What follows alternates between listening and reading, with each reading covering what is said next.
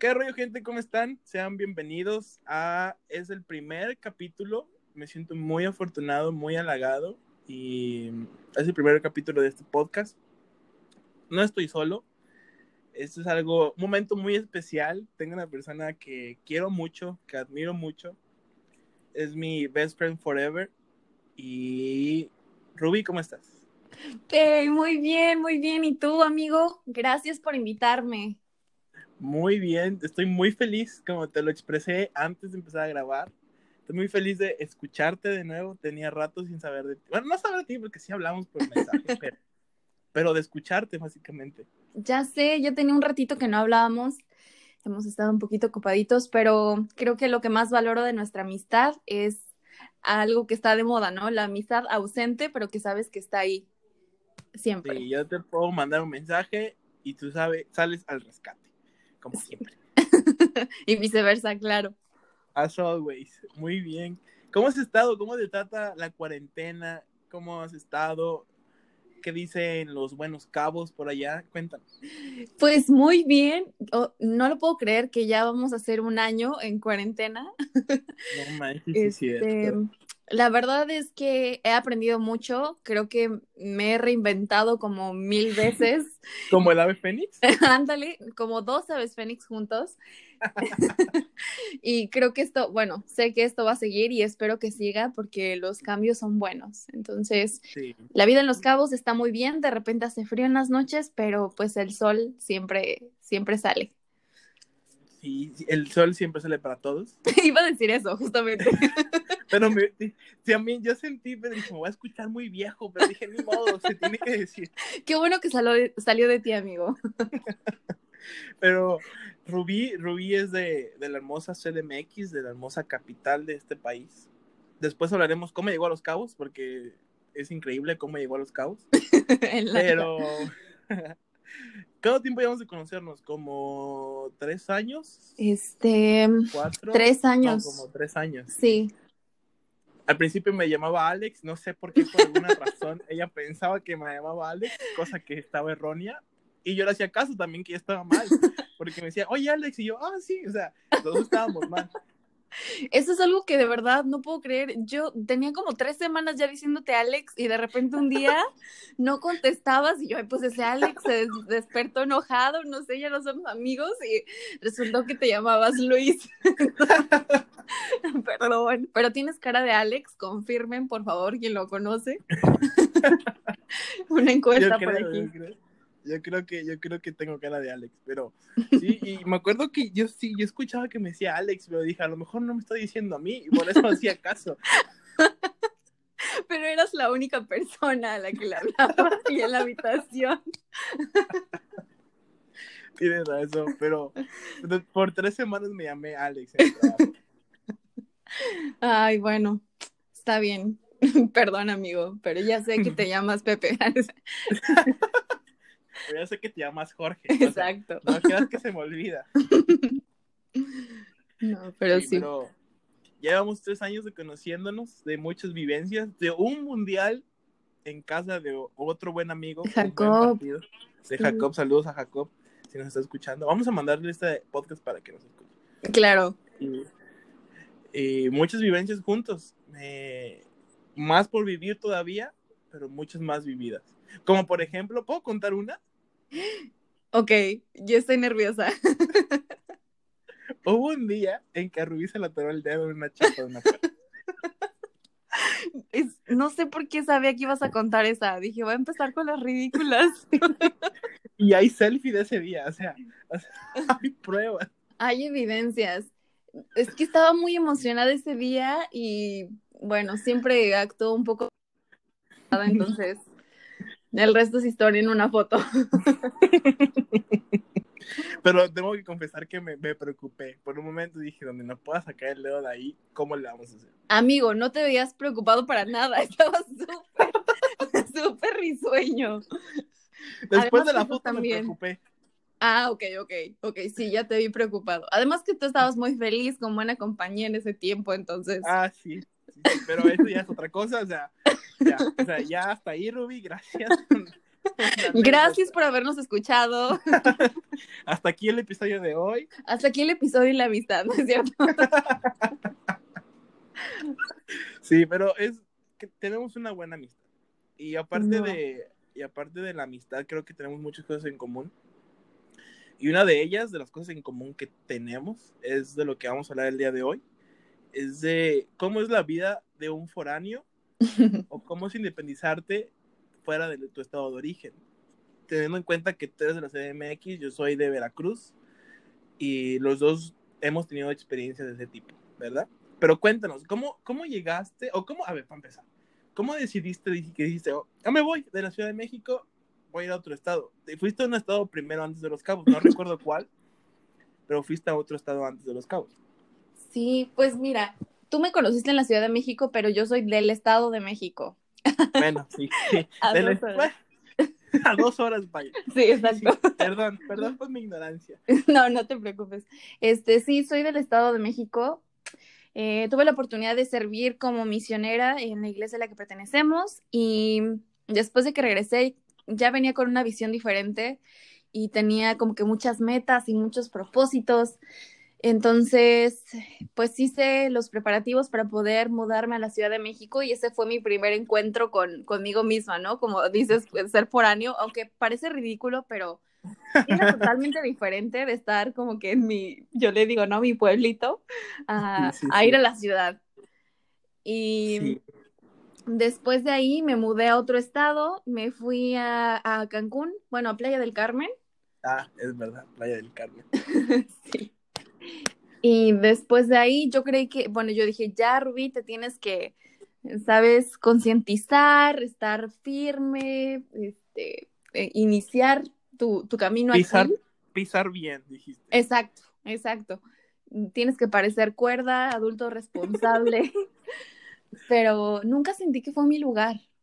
Entonces, como que todavía tenía esa espinita. Y, y pues bueno, eh, por azares del destino, yo siempre digo que sea, como le llame, ¿no? Energía, universo, yo le llamo Dios, me trajo aquí, a Los Cabos, en donde considero que es mi hogar. Un buen lugar, déjame decirte. No cualquiera. No cualquiera, exactamente. Muy bonito, por cierto. Sí. Haciendo el comercial, todos están invitados para que puedan venir. Sí, sí, sí. No, nada patrocinado, el gobierno no me pagó por esto. Exacto. Pero abajito les vamos a dejar la liga en donde pueden encontrar. Guías turísticos, hoteles y reservaciones baratas. Exacto. Código de descuento. Rubí Galindo. Así es, amigo. Pero entonces llegaste, eh, ahorita radicas en Los Cabos. Así es. Aquí estoy viviendo. Muy bien. ¿Qué tal la vida ya? ¿Es fácil? ¿Es cara? ¿Es barata? Es muy cara. Eh, ay, bueno, ya me, ya suena muy dramática, ¿no? Muy cara. Sí, sí, sí, me espanté. Me espanté un poquito. Este, sí, sí, sí es cara, es más caro que Playa del Carmen o Cancún. Este, yo consideraba que allá era súper caro, pero hasta que llegué aquí. Eh, sin embargo, mm, hay muchos beneficios. Es, es verdad que como, como ganas, pagas. Entonces, los trabajos son bien pagados, hay mucha oportunidad. Cabo es muy noble, eh, no está tan poblado, entonces hay mucha oportunidad de trabajo.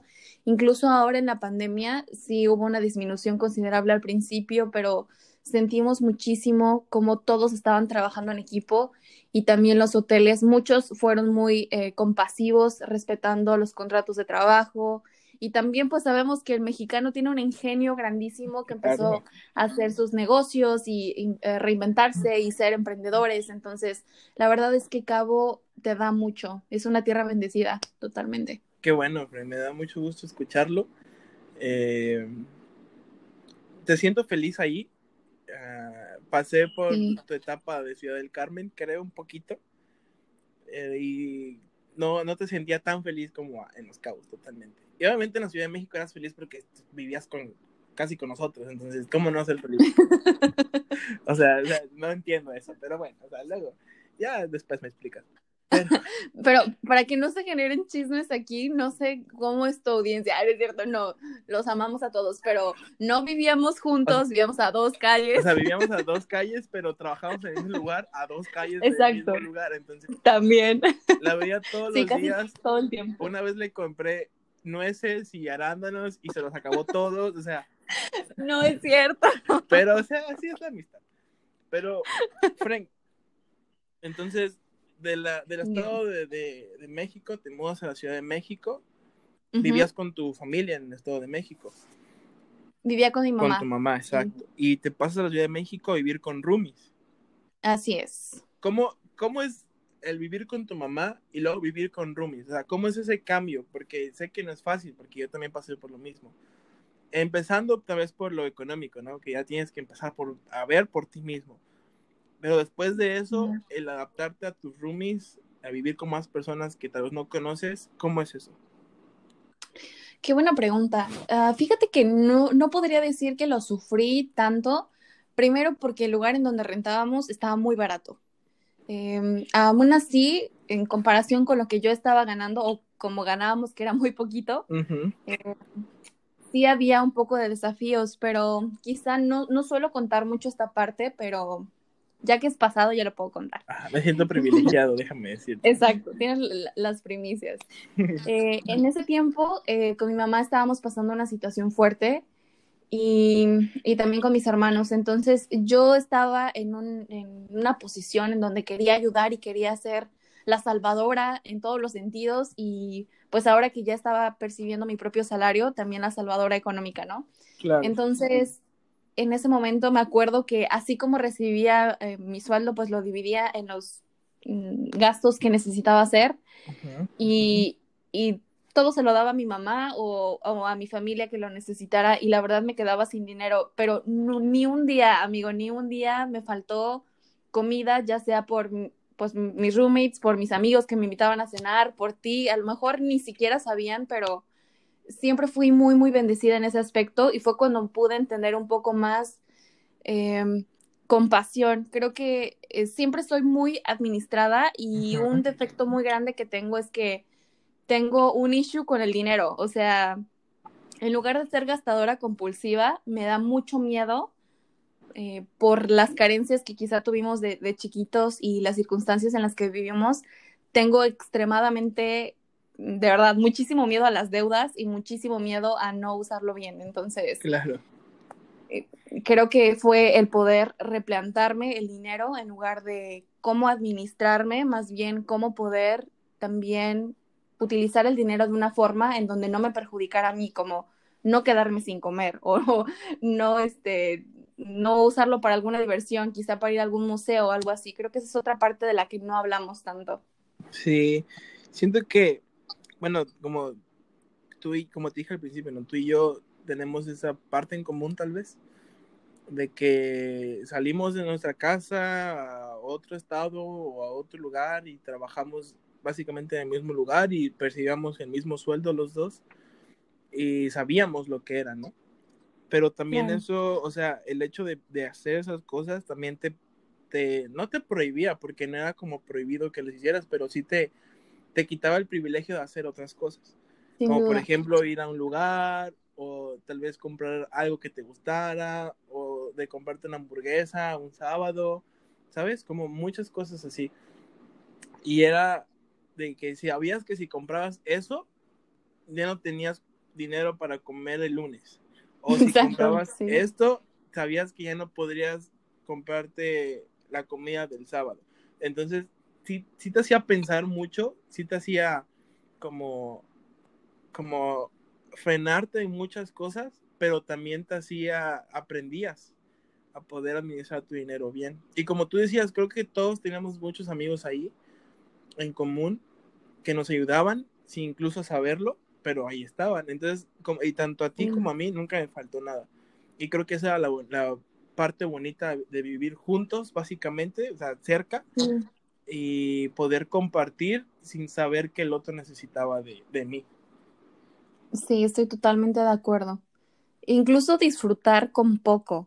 Yo me acuerdo que, pues, incluso nuestras salidas eran súper simples, solamente ir a caminar o en el mundial, ¿no? Nada más, creo que comimos fresas o algo así, no me acuerdo. Algo súper sencillo.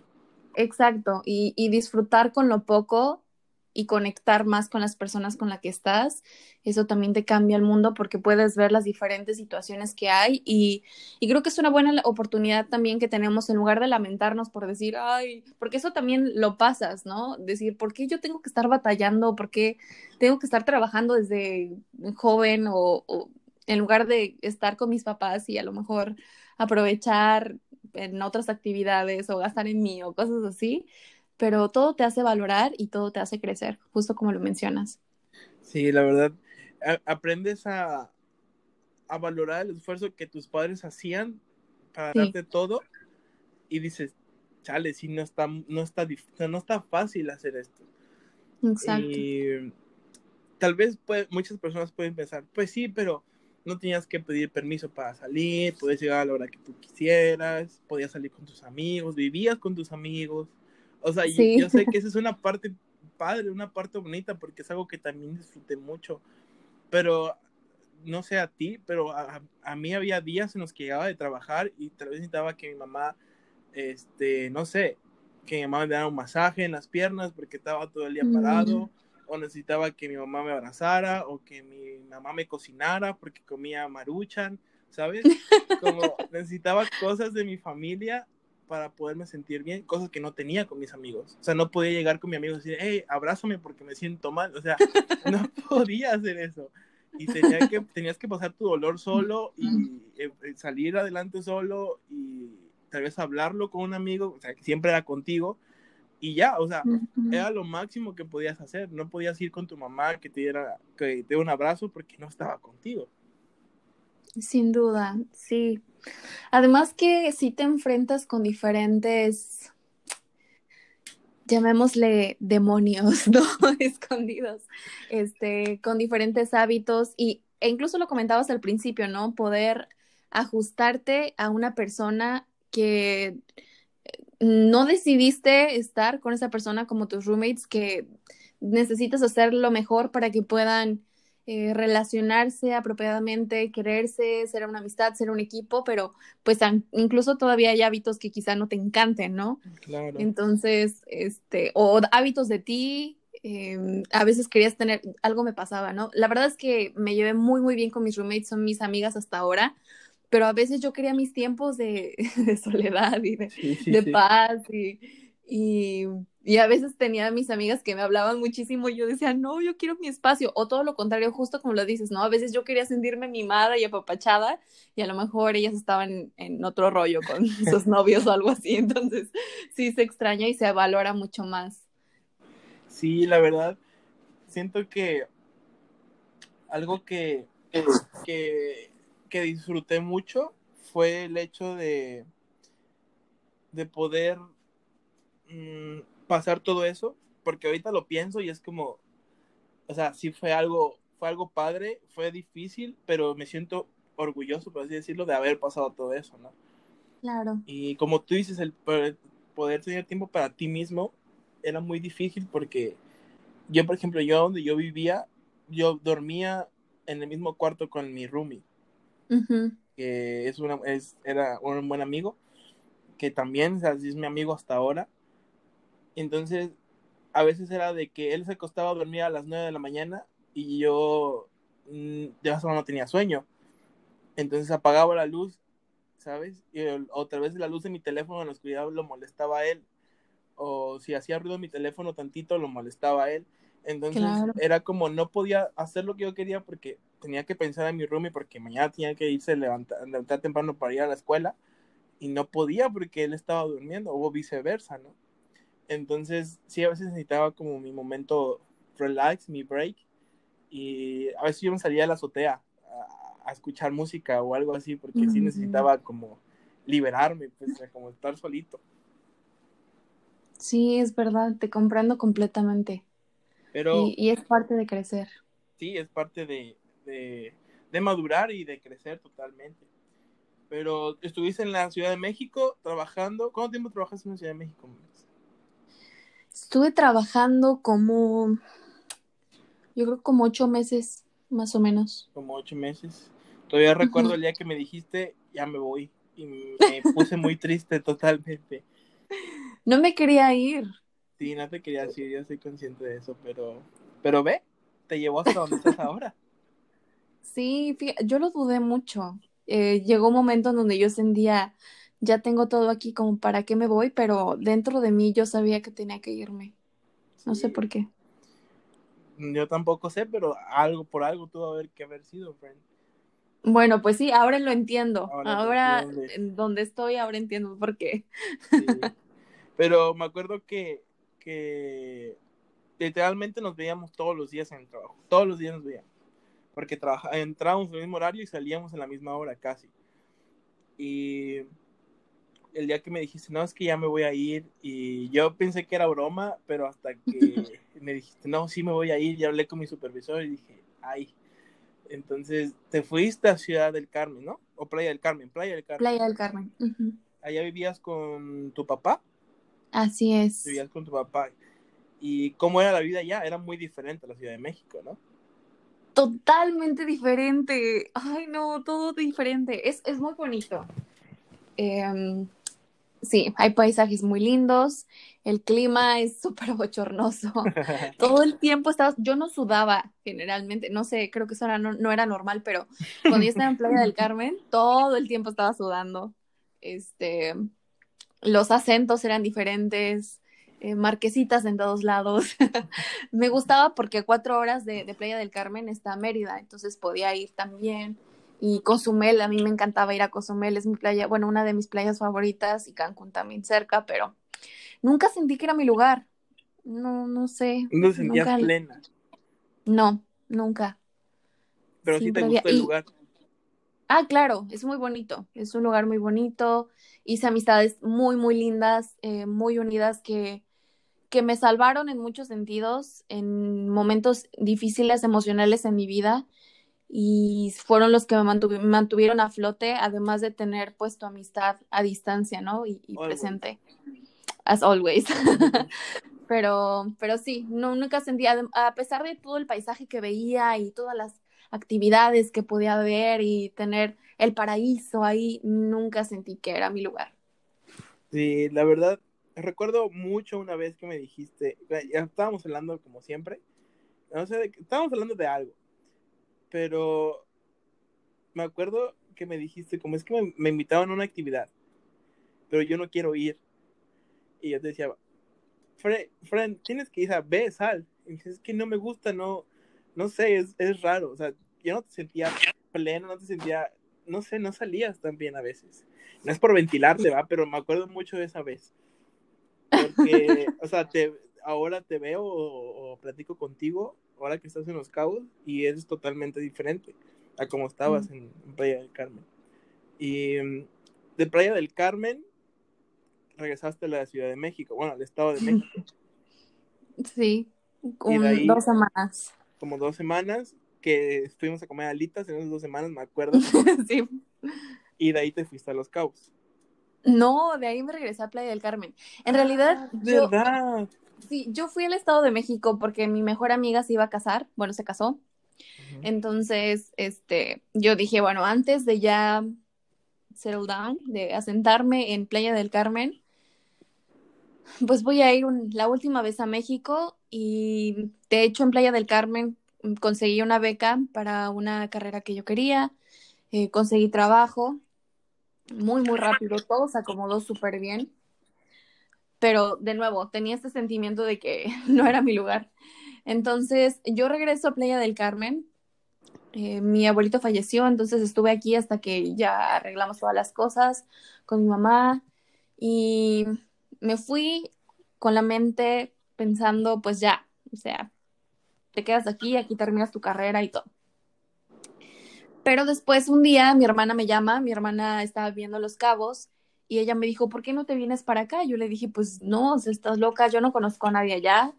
Eh, la verdad es que no sé qué haría. Aquí estoy consiguiendo un trabajo de maestra de español para internacionales que eran europeos y, americanos.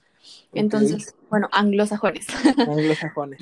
y este, y yo dije, no, pues aquí ya, pues las cosas están dando muy bien, no creo que tendría que irme para empezar de cero. Y entonces mi hermana planeó una entrevista secreta con su jefe del hotel en donde ella trabajaba. Ok. Entonces un día me llama alguien y se llama Miguel y me llama y me empieza a hablar y me, de repente me empezó a hablar en inglés y pues yo le contesté, ni crean que sé tanto, pero, o sea, pues estábamos hablando, ¿no? y entonces hasta el final me dijo, bienvenida, ¿cuándo puedes llegar a Los Cabos? Y yo dije, ¿qué? me dijo, sí, esta es una entrevista, la pasaste, está súper bien, tú dime cuándo llegas. Y entonces le hablé a mi hermana, bueno, le dije que me esperara, le hablé a mi hermana y le dije, ¿qué hiciste? Entonces me dijo, bueno, perdón, era una sorpresa, en realidad te está llamando para darte trabajo, entonces, pues ¿cuándo te vienes, no? Entonces yo dije, no sé, no, no sé. Entonces yo estaba meditando, poniendo todo en una balanza, tenía mucho, mucho miedo y dije, creo que no tengo nada que perder. Además, yo estaba en una situación en donde decía, quiero desaparecer de todo, no quiero iniciar de nuevo. Y ya sé, el drama. Sí. y este, pues lo evalué y dije, bueno, si encuentro las cosas y el último filtro que yo me puse, puse ciertas bases porque no me quería aventar nada más así. Me aseguré que pudiera tener pues los recursos para la universidad, este, ya el trabajo ya lo tenía, que era un plus, tenía donde llegar que era con mi hermana, pero no lo quería por siempre, obviamente lo quería por un periodo. y pues el último filtro dije, si tengo un boleto de avión disponible barato, porque eso me lo iba a pagar mi hermana, yo no tenía dinero, y este, me voy.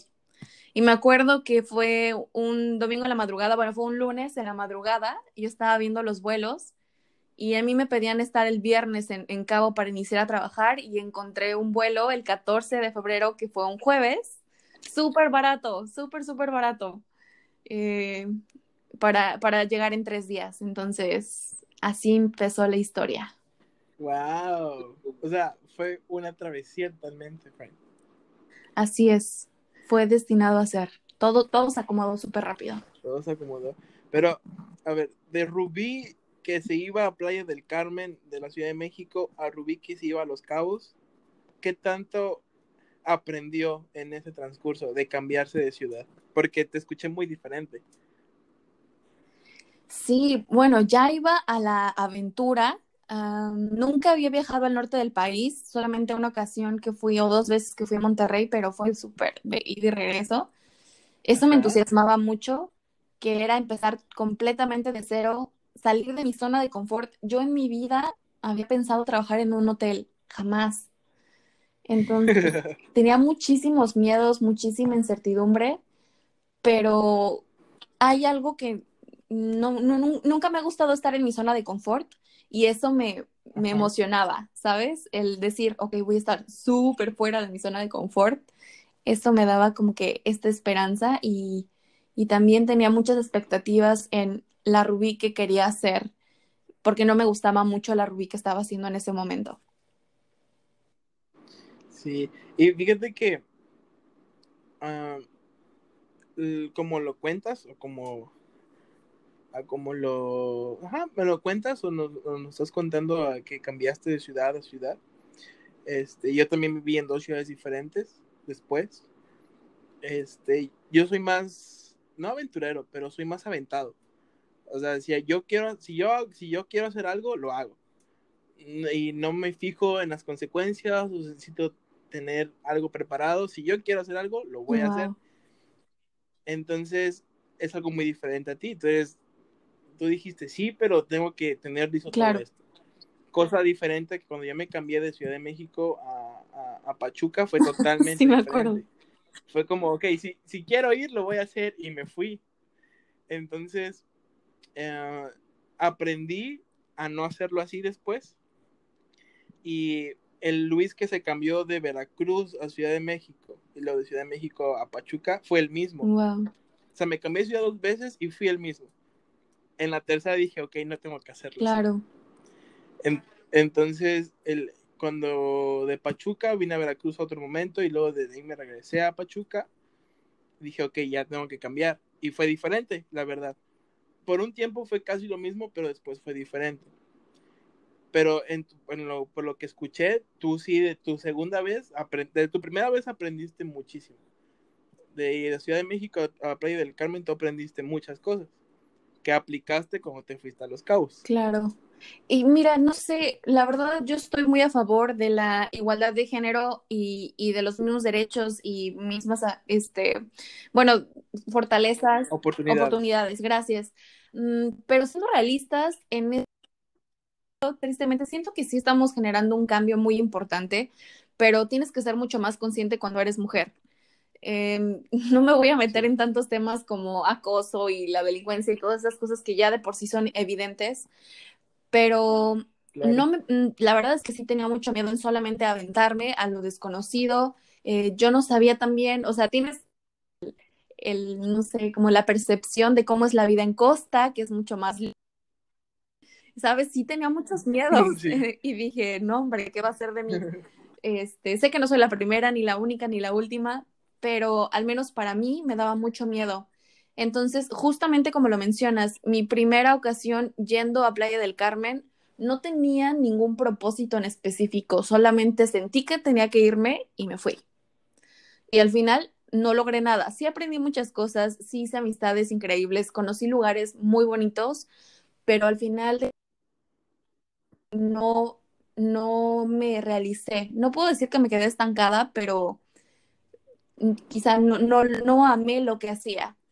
Y ahora que ya tengo un nuevo propósito, dije, no puedo, no puedo dejarme fracasar. Y me acuerdo incluso que mi papá me dijo, me dijo, está horrible Los Cabos, es un desierto, no hay nada que ver, aquí estás en el paraíso.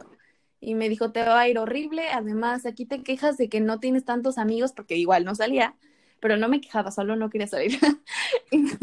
y, me decía, y allá hay puro retirado. Entonces me decía, suerte con tus, con tus viejitos, ¿no? Entonces en mi mente se, incre se increstó, ay, no sé, se agregó un chip en donde decía, no me puedo dejar vencer, o sea, no, no, hasta por orgullo si quieres, yo decía, no, o sea, voy a ir y va a salir bien, tiene que salir bien. Entonces, pues me vine, pero ya consciente, ya sabía que iba a iniciar la escuela en línea, en una universidad que estaba ahí, ya sabía que tenía un trabajo que iba a llegar y yo decía, bueno, si no puedo con esto, entonces ya tengo otras opciones. Pero siempre muy recomendado, cuando pienses cambiar a otra ciudad, planifícalo. Es mucho mejor y vas a tener mucho más resultados positivos. Sí, la verdad tienes mucha, mucha razón si hay una planificación previa, tienes más posibilidades de tener éxito. Y fíjate que creo que todo foráneo, por así decirlo, tenemos esa... ¿Por qué te ríes? Tenemos esa... Como hay muchas personas que dicen, ¿para qué te vas? Aquí tienes todo, aquí estás bien, este, vas a sufrir, te van a faltar cosas, tienes que echarle ganas, bla, bla, bla, bla. Y todos, todos. Yo también lo sufrí y yo creo que todas las personas, tal vez que han salido de su estado, país o algo así de su casa o otro lado, han escuchado las mismas cosas. Pero créeme que no hubiera conocido, no hubiera aprendido todo lo que hasta hoy sé. Si yo, no, si yo no hubiera ido a Ciudad de México, no te hubiera conocido a ti para empezar y no hubiera conocido a muchas personas y no hubiera aprendido todo lo que aprendí y no y el trabajo donde estábamos me daba la oportunidad de poder mejorar mi inglés y mejorar mis habilidades y de conocer personas también. Entonces, como todas esas oportunidades se me hubieran perdido si yo hubiera tenido, hubiera seguido los consejos que tal vez alguien me dijo aquí, ¿no? Entonces, a veces tenemos miedo de salir de nuestra zona de confort, como tú dices, y se nos hace más fácil quedarnos. Pero creo que algún consejo que puedo dar a aquella persona que está dudando si ir a estudiar a otro lado o que le ofrecieron un puesto de trabajo en otro estado que es mejor, creo que mi, mi consejo sería hazlo, pero planifícalo bien. O sea, asegúrate de dónde vas a llegar, dónde vas a trabajar, si ya tienes la escuela, si ya tienes el trabajo y si, por ejemplo, si vas a vivir con alguien más, planea salir rápido de ahí. Como hay muchas cosas y vas a, y la experiencia que ganas es nadie más te la puede dar, solo tú puedes llegar y Sin duda, sin duda, totalmente de acuerdo. No quisiera disminuir el esfuerzo que hacen aquellos universitarios que incluso estudian y trabajan y están con sus papás. La verdad, mis aplausos y admiración sincera. Esto es algo que a mí me hubiera encantado vivir. Por mis circunstancias no me fue posible como lo mencionas, ¿no? Sí hay muchas personas que te dicen, pues, ¿para qué te vas? A mí lo que me tocaba mucho es que me decían, y dejaste a tu mamá y mala hija y esas cosas, ¿no? Pero eh, aprendes muchísimo y ahora que lo veo es que el éxito de los padres es que sus hijos sean independientes y autosuficientes. Si nosotros podemos hacerlo en la circunstancia que nos toque y en el tiempo que nos toque en cualquier etapa de nuestra vida, ese es un éxito de los padres. Entonces, creo que por esa parte los papás no deberían de sentirse mal si sus hijos o hijas toman alguna determinación de salir de casa y buscar formas para poder progresar. Y también nosotros personalmente, si tenemos la oportunidad de poder reinventarnos de esta manera o la necesidad de, de hacerlo, hay que ver el lado positivo en ello. Y pues sí, organizarlo. También algo que dijiste muy importante es que planificar cuánto tiempo te vas a quedar con alguien y eventualmente pensar en ser autosuficiente y estar en tu propio espacio y ser muy consciente ahora también de los gastos. ahora que vivo sola es un mundo totalmente diferente. Entonces, sin planificación hay más probabilidad al fracaso o al desánimo. Sí, y creo que algo que debemos de, de, decir, siento que es importante, yo me independicé o salí de mi casa a los 20 años. Tú más o menos por la misma edad, ¿no? Así es. 21, 20 años, más o menos. Y éramos jóvenes, o sea, seguimos siendo jóvenes, la verdad, seguimos siendo jóvenes, pero en ese entonces éramos más jóvenes y aún con menos experiencia, pero creo que nosotros llegamos de donde estábamos sirviendo en la misión teníamos ganas de devorarnos el mundo. Claro. Y también eso nos, nos impulsó a hacer ese tipo de cosas. Pero el ser independiente, como dijo Rubí, no disminuye a aquella persona o aquel joven que está estudiando, trabajando, viviendo con sus papás. Si tienen esa oportunidad, aprovechenla. Sí. No todos nacen o tienen esa misma oportunidad. No todos se les, se les presenta. Y si sus papás lo están apoyando a pagar la carrera, mucho mejor aprovechenla y después, después de terminar todo eso, ahora sí empiecen a pensar en eso. Pero siento que el hecho de salir a, estudiar o trabajar a otro lado no te hace menos ni te hace más. Tal vez sí ganas más experiencia y extrañas muchas cosas y sufres muchas cosas, también ganas y te diviertes mucho, pero todo hay que estar bien, bien, bien planificado, todo y lo vas a ir aprendiendo poco a poco, ¿no? Si te cambias de ciudad en ciudad, pues vas a aprender aún más. Pero la vida de foráneo, por así decirlo, es buena, tiene buenas y tiene malas. Entonces, si alguno de ustedes que está escuchando esto está en ese proceso, le ofrecieron una escuela, un trabajo en otro lugar y no sabe qué hacer, mi consejo, al menos no sé, Rubí, es tómenlo si te gusta, tómalo, pero planea bien todo lo que vas a hacer. Exacto.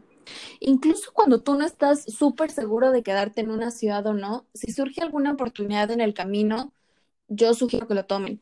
Me mucho en un discurso del presidente Nelson, él hablaba acerca y que a veces le preguntaba, ¿no? De verdad, o sea, 13 años estudiando medicina, 13 años de su vida, y él dijo, pues después de esos 13 años, estudie la carrera o no, esos 13 años van a pasar. Entonces, yo me imagino, ¿cómo quiero que pasen esos 13 años? ¿Quiero que en 13 años me digan doctor? ¿O quiero que en 13 años a lo mejor oportunidad de intentar algo nuevo? Todo es cuestión de perspectiva. Y sí, totalmente, si tú quieres hacer algo, no importa cuántas mm, veces te tropieces o a cuántas ciudades vayas, si a lo mejor al principio te dicen es que eres muy inestable y no sabes qué hacer, creo que es algo súper normal, tenemos una vida también para identificarlo qué nos apasiona, qué nos gusta, pero esto tampoco va a consecuentar la inmadurez, ¿no? O sea, hay que también sentar cabeza y decir, ok, estas son mis metas, o todavía no sé cuáles son mis metas, pero en el camino voy eh, forjándome de una manera que no sea quizá, ay, no, no quiero usar la palabra carga, pero que no sea una dificultad para mi familia, ¿sabes? Que en el proceso no afecte a tus queridos. Sí, sí, sí. Claro, sí, no también tienes que pensar en eso. Tampoco te vas a ir y no sé, si tu familia depende de ti de cierta manera, tampoco te vas a ir, no vas a dejar, ¿sabes? También tienes que pensar en muchas, muchas cosas. Pero como, como dijo Rubí, de todos modos el tiempo pasa. Contigo o sin ti, el tiempo va a pasar. Y depende de ti cómo quieres que llegue los 13 años o los 8 años de carrera o los 4 años o, o tu tiempo trabajando. Depende de ti cómo quieres. Entonces, uh, a veces hay que tomar riesgos sin saber cuáles van a ser las consecuencias. Y en el camino te vas encontrando cosas buenas o cosas malas. Eh, no, no, a veces nos da miedo como dar un, un, paso en la oscuridad, pero si nunca damos ese paso, tal vez la luz nunca se va a prender. Entonces no sabemos, la vida es así y prefiero, yo prefiero tomar riesgos que no tomarlos. Porque aún así, aunque, aunque me vaya bien o que me vaya mal, experiencia y sabiduría y muchas cosas voy a tener después. Ya después veo cómo me recompongo, pero voy a saber más y ya voy a saber que tal vez tengo que prepararme más o que tengo que estar más listo para ciertas cosas. Pero, eh, ¿qué, qué consejo, Rubí, podrías darte a ti misma antes de emprender toda tu travesía por todas las ciudades que has estado? Este, si yo pudiera ir a la Rubí del pasado. la Rubí, un día antes de irse a Playa del Carmen, ¿qué consejo le darías? Híjole, fíjate que estaba pensando eso el otro día. No sé qué hubiera pasado. Si no me hubiera ido a Playa, quizás. No lo sé. Este, y la historia hubiera sido totalmente distinta. Sé que hubiera aprendido cosas eh, que iban también a ayudar a, a, crecer de alguna otra manera. Creo que nosotros no estamos destinados ni a un ni a una persona, nosotros podemos crecer y florecer y descubrirnos en cualquier circunstancia, pero nosotros tenemos la elección de qué circunstancia tomar, o, o más bien qué, qué decisión tomar y, y tener este resultado, ¿no? Pero está bien a Playa del Carmen. Creo que un consejo era disfruta, disfruta el trayecto, no seas tan dura contigo misma. Y sí, yo creo que disfrutar, disfrutar el trayecto. A veces nos abrumamos, yo me abrumaba mucho porque decía, no sé qué estudiar, no sé qué en qué trabajar, quiero ayudar, no sé qué hacer de mi vida, no sé si quiero estar en, en, en México hablando del país y, me abrumaba y siento que dejé pasar muchos momentos por ser tan dura conmigo misma, tan dura en mis circunstancias. Entonces, creo que sería eso, disfruta el momento, experimenta, no te tomes la vida tan en serio.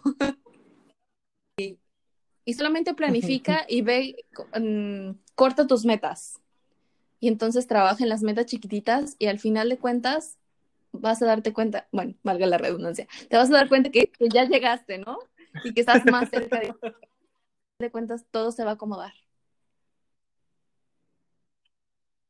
Muy bien, todo se va a acomodar. Me, me, gusta mucho eso, todo se va a acomodar. Muchas gracias, Rubí, por, por acompañarnos, por compartir tu gran sabiduría con nosotros, por abrirte también. Y creo que algo que, que, me gustaría agregar muy, muy rápido es, la vida va a pasar con nosotros o sin nosotros. Eso va a ser totalmente. Tampoco quiere decir que vamos a ir a lo loco por la vida tomando decisiones. Tenemos que planificar bien. Y como dijo Rubí, creo que disfrutar es lo más, más importante. Si a mí, si yo pudiera darme un consejo, sería el mismo. Disfruta. Disfruta de personas, lugares, comida, momentos. Disfrútalo. Porque a veces uno mismo se frustra todo eso. Y disfrútalo solamente. Abraza a quien tengas que abrazar. Ríe con quien tengas que reír. Y disfruta tu estancia en la Ciudad de México, tu, tu estancia en Pachuca, disfruta Sí. tus amigos y lo demás se va a acomodar, como dice Rubí. Nunca vas a estar solo. Eh, hay un dicho que es- dice, más vale tener amigos que dinero. Y eso es totalmente cierto. Es verdad. Pero muchas, muchas gracias, querida Rubí. Ah, No, hombre, al contrario. creo que creo que estaba anhelando mucho este día. Te había platicado de eso hace como tres semanas más o menos. Y hasta ahorita, hasta ahorita hemos podido grabar, pero se agradece. Y ya a altas horas de la noche, déjame decirte. 3 de la mañana, ¿sí? No, pero muchas gracias. Espero pero- que en este proyecto te vaya súper bien. Sé que tienes tan grandes ideas y vas a beneficiar a muchas personas y creo que también estás dando un granito de arena para poder eh, apoyar en las inseguridades, incertidumbres o pasar un grato, un, un momento grato. Pero muchas gracias por invitarme. No, no, muchas gracias a ti, Frank. Gracias por el apoyo, por la confianza más que nada y por ayudarme también.